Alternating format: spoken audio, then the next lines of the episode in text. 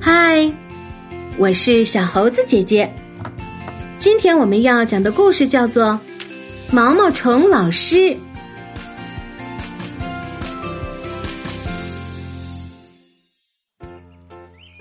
小老鼠很贪玩，整天玩。妈妈让他学写毛笔字、学画画，他都不愿意。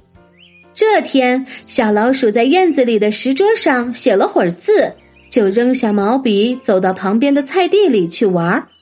他看见一条毛毛虫正在偷吃他家种的青菜，毛毛虫也看见了小老鼠，他很难为情地说：“对不起，我吃了你家种的菜。”没关系，菜种了就是吃的，你吃我吃他吃都是吃，只要不浪费就行。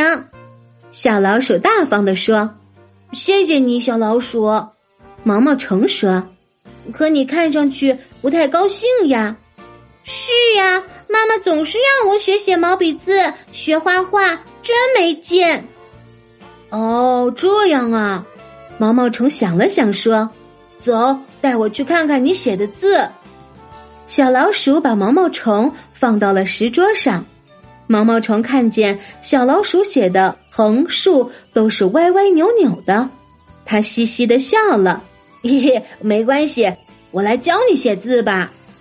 毛毛虫先横躺着，他说：“你看着我，照着我的样子来写一横吧。”毛毛虫又竖直了，他又说：“你看着我，照着我的样子来写一竖吧。”小老鼠练了一会儿，终于能写好一横和一竖了。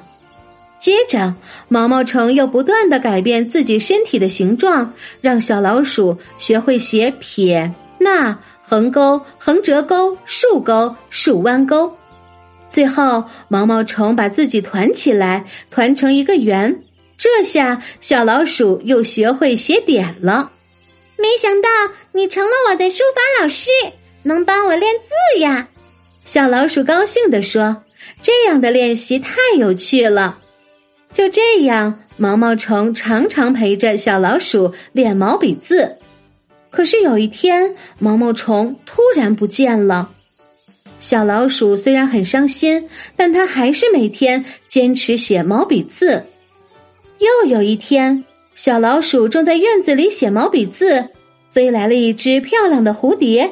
他说：“嘿，小老鼠，你还认识我吗？你是蝴蝶，可我们以前好像不认识呀。”小老鼠摸着脑袋说：“我就是你的好朋友毛毛虫变的呀。”啊，你的变化可真大，你变得好美呀！小老鼠惊讶极了。你的毛笔字现在写的真好看，祝贺你！蝴蝶看到小老鼠放在石桌上写好的字，谢谢，都是因为有你这位老师教的好呀。以后我们还是好朋友，你还可以看着我画画呢。蝴蝶扇着翅膀说：“好呀，好呀，那我要学画画了，就从画你开始吧。”小老鼠高兴地说：“瞧，有了好朋友，做起事情来就是不一样。”亲爱的小朋友，毛笔字是很多小朋友正在练习的内容。